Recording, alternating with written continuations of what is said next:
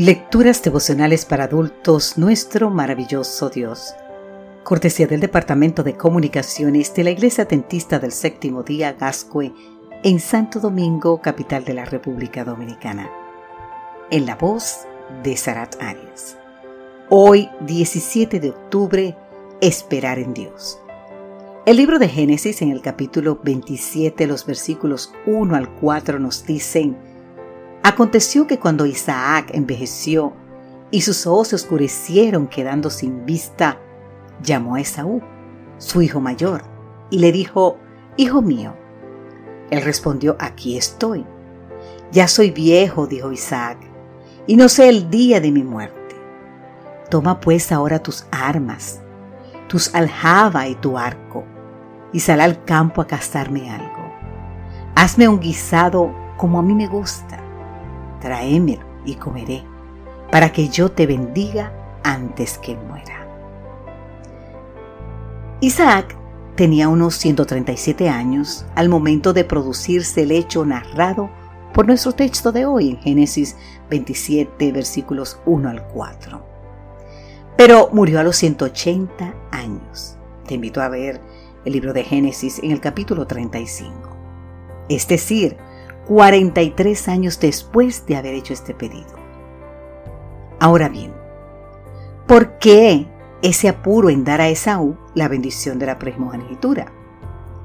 La costumbre de la época era que el padre, desde su lecho de muerte, convocara a todos los hijos para dar a cada uno su bendición. Pero Jacob no fue convocado. Te preguntarás por qué porque Saúl era el favorito de Isaac y Jacob el de Rebeca. Y cada cual quería para su hijo predilecto las bendiciones de la primogenitura. Según la ley, esa bendición especial pertenecía al hijo mayor y ese era Esaú. Pero Dios en ocasión del nacimiento de los mellizos había dicho en Génesis 25.3, el mayor servirá al menor. Además, Esaú menospreció ese privilegio. No solo vendió su primogenitura por un plato de lentejas, sino que se casó con dos mujeres paganas, hijas de Het. Pero Isaac estaba determinado en conferirle a Esaú la primogenitura. Lo que Isaac no sabía era que Rebeca estaba escuchando la conversación. Génesis capítulo 27. Entonces decidió tomar el asunto en sus manos aprovechándose de que Isaac era para ese momento ciego, convenció a Jacob de que se hiciera pasar por Esaú.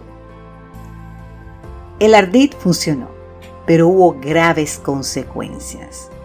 Al enterarse del engaño, Esaú prometió matar a Jacob, quien debió huir por su vida a casa de Labán, justamente hermano de Rebeca. Por su parte, Rebeca nunca más vio a Jacob y Jacob siempre vivió con el recuerdo de haber engañado a su padre. Querido amigo, querida amiga, escuche esto.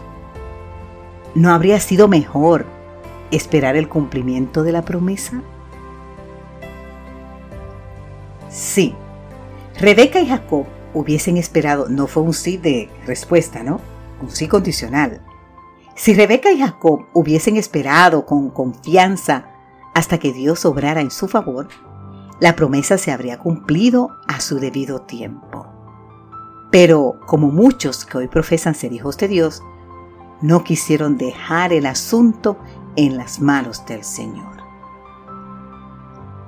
Entonces, ¿por qué no decirle al Señor, Señor, ponme en la boca un centinela, un guardia a la puerta de mis labios? No permitas que mi corazón se incline a la maldad, ni que sea yo cómplice de iniquidad. Y yo agregaría, además, y oh Señor, ponga en mí esperar para todo el tiempo suyo, que es perfecto. Amén.